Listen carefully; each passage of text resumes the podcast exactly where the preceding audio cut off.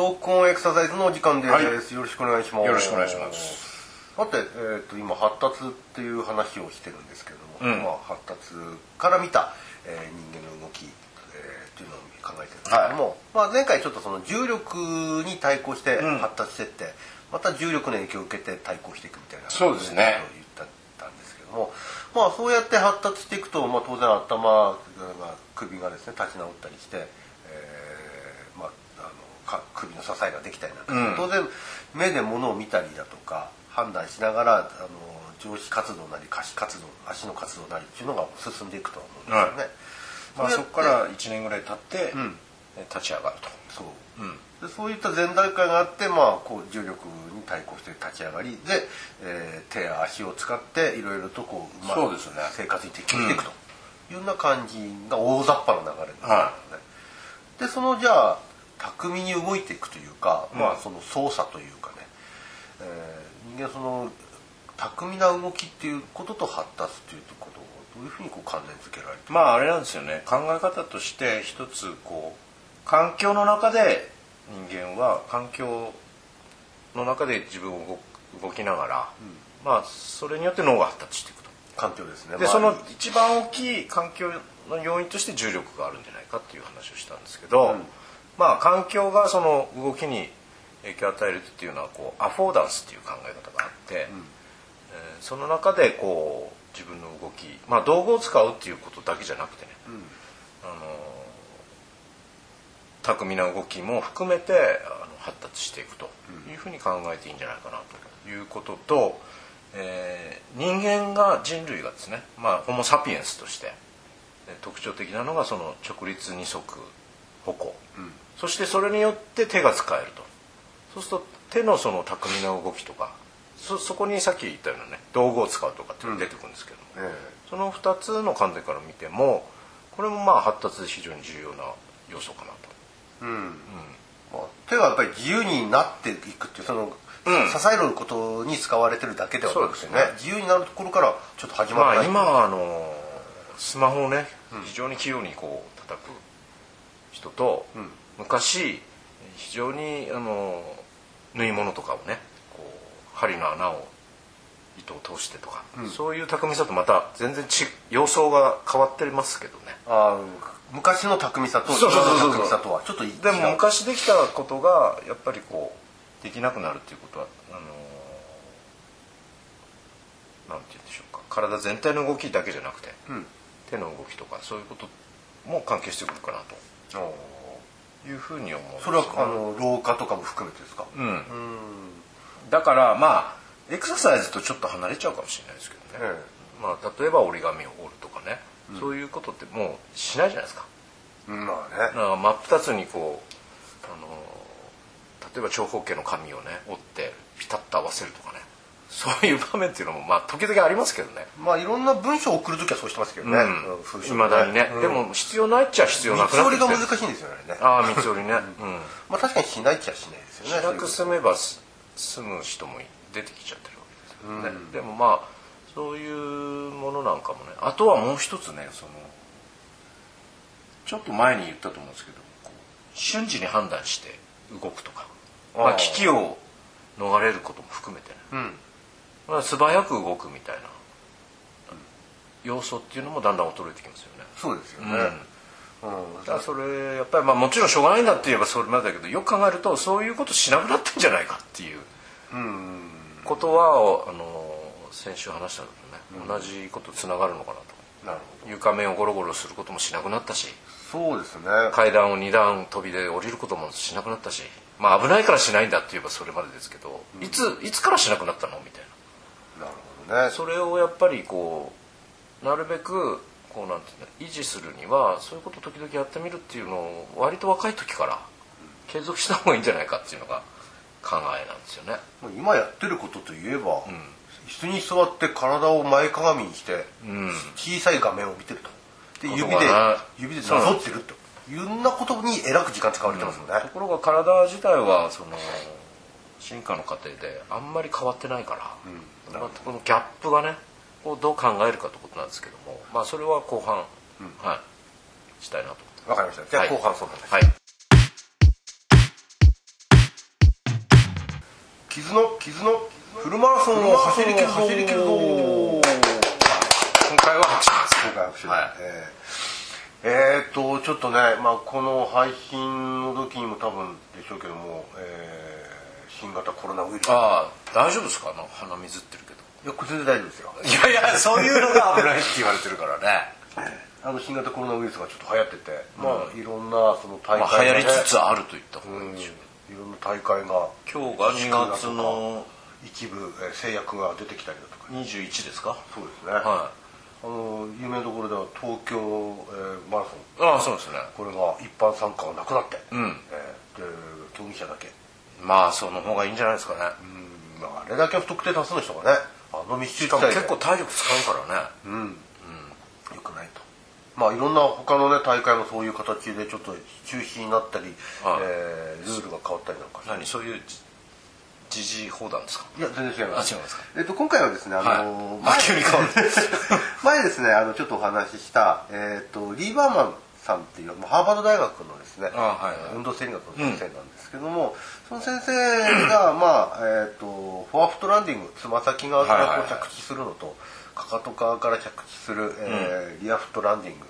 この2つではどれだけこの足にかかる衝撃が違うのかっていうのは研究の話をちらっとしたと思ったんですけども、そのあたりもうちょっとですねあ詳しくはいはいお話ししたいなと引き続きね思いはいます。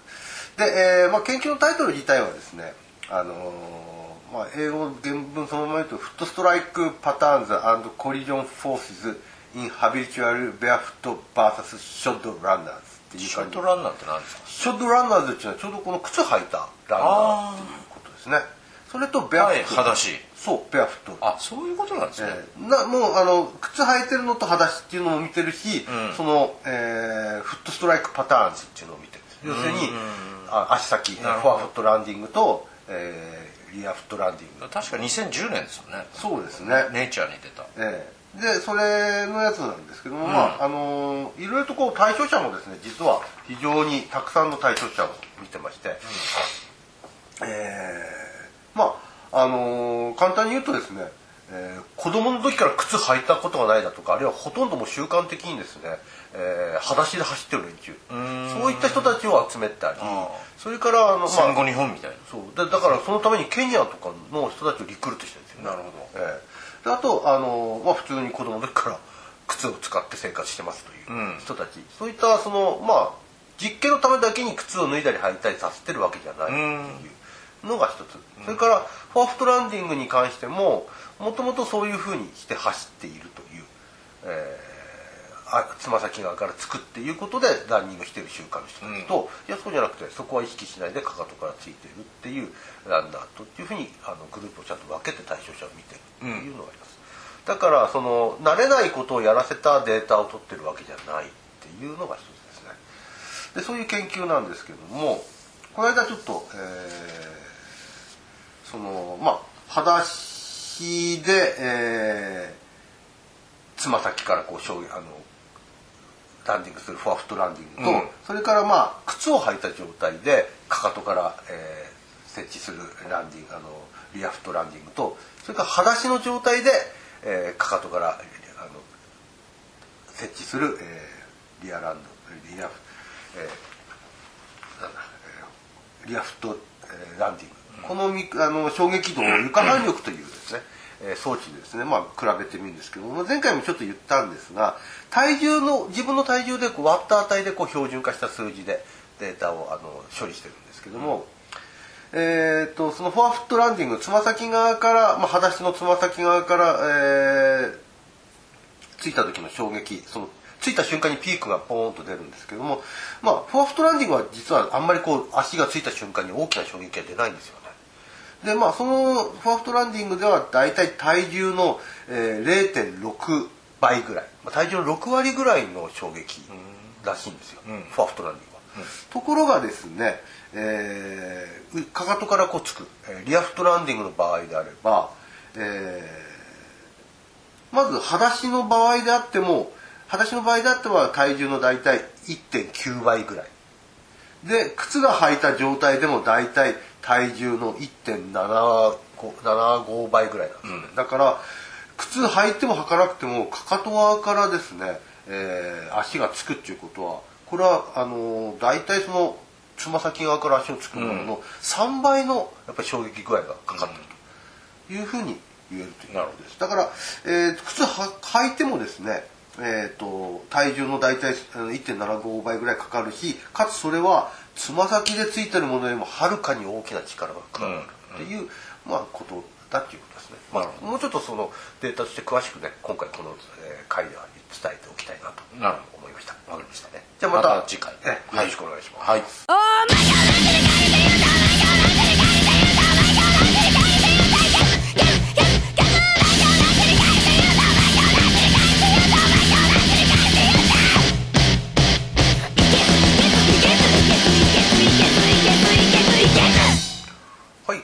はい。まあそういう現代ではまうん。あいろいろと過去には昔にはやられてたようなことがだんだんやらやるそのなんて機会が減ってきたりだとか、うん。まあ素早くも動かなくなれば、そうなんですよ。だから、一部の人は、まあ、2割ぐらいなんでしょうかね。わかんないですけど。はジムに通い出すわけですよ。はいはい。やっぱり普段動いてないから、まあ動かなきゃと思って、ただそれは全員じゃないっていうところにいろんなギャップが、まあ、変な話ですけど運動格差っていうんですかね。えあの格差とも思ってないかもしれないけど。でもそれとこう疾病にかかる、まあ、いわゆる生活習慣病とはリンクしてるような気がするんで。えいやそうですよね、WHO が確か最近出した、あのー話の中で、ん。あの極端にやはり現代人は運動不足になってそれが生活習慣病、まあ、糖尿病も含めたですね、うん。生活習慣病の非常に大きなリスクになってるんで、今よりも何何時間かなもうちょっと動きなさいとトレーニングして体を使いなさいという勧告を出しましたよね最近、うんだからやっぱり韓国出すくらいだからやらない人が多いってことなんだよねそれだけねでそれは前にも話したと思うけど運動に対するハードルがやっぱりあのー高いというやっぱり面倒くさいし辛いしもともと運動苦手だしみたいになってくると、なかなかこう促すっていうのは難しいかなっていうのは現実的に見てるとね思っちゃったりするんで、まあそれをいかに生活の中に自然と取り入れる形にするにはどうしたらいいかっていう延長上に体を自由に動かしたいよねみたいな概念をね持ってきてるんですけどね。まあ、その、えー家の中っていうんですか？生活の中で、じゃあもっと体を動かせれるようなっていう、えーことである一方ですよ、ん。ある一方ルンバの機能がさらに進化し始めてるという。ああ掃除ね。そう、ん。こういったその何ですか？いわゆる家庭生活で特にこう、あのスポーツをしてるわけでもなく生活の中で何かこう巧みな動きだとか、うん。素早い動きを本来はああるはあったはずのものが、これもどんどんどんどんと少なくなってただねルンバはいいと思いますね。おうあの掃除機やってるとこう鏡動作じゃないですか、ん。あれね腰悪くするんですよ、まあね、うん。あの時にスクワットとかしながらやってくれるならいいけど、掃除も面倒くさいのにさらに運動会みたいになっちゃうとね。うんじゃあもうルンバにまあ本当に一部の人しかやらないかなって気はちょっとしたりして。あーじゃあもうもはや何で動けばみたいな。まあまあまあそういう話にどんどんね広がっていっちゃうんですけど、ん。だからやっぱりこう高齢者になってから気づく前の世代にうん。いかにこうそういう考え方が広がるのが大事なんじゃないかなっていう感じしますね。だからできなくなってからやれっつっても危険じゃないですかさっき言ったように。うんいきなりあの一段飛びで降りましょうみたいな階段を降りましょう体が変な変化をしていく前からこうスタートしていけそうるなんですよねだからそうならないためにはやってないことをまあだからあれなんですよね。ラジオ体操の中に全てが入ってはいるんですよね。あそうなんですよ、ん。僕はあの町内会の活動で、あの夏になったら毎日あの2週間ほどですけどあはあのラジオ体操やるんですよ、あの子供たち、まあ、子供もいないんですよもはや。もはやね。もはやもう子供もいなくて。来るのはあの町内のお年寄りの人しか来ないんですけどもあのやっぱりラジオ体操の中には柔軟性やそれから瞬発力を高めるちょあの跳躍だとか、あとそれからその性的な動きあのなんていうんですか保つ。静かなうん保つ動き、えーそういったあのさなんてこらえるような動きも入ってます。し、しかも動きが回線とかね。そうそうそう進展っていうんですかあの反り返るよう運動方向も多岐にわたってる、なですよね、だからかなりねあの網羅された運動なんですよ、よく考えられてるって常に思いますね。ですね、まあそれをもじっていろんなね各地で体操とかもね、されてますが。されてます。ただちょっとそのいろんな自治体だとかいろんな団体でその体操の種類とかあるんだけど、うん。結局ねそのプリントだとかあの映像を く見見ながらやんなきゃいけないじゃん。あでもラジオ体操ってね覚えてるんですよ。あ体でね。そうそう、ん。あれすごいいねややっぱりそれね子供の時からやってるからですよ。そう、だからあれ体で覚えてるものを利用するのが一番ね、あの理にかなってるなっていううん。感だからそれを思い出そうみたいなところも必要かもしれないですね、ちょっと話広がっちゃって、ええ。またこの話はあの次回につなげていきたいと思います。じ、ああわはい。かりました、じゃあまたよろしくお願いします、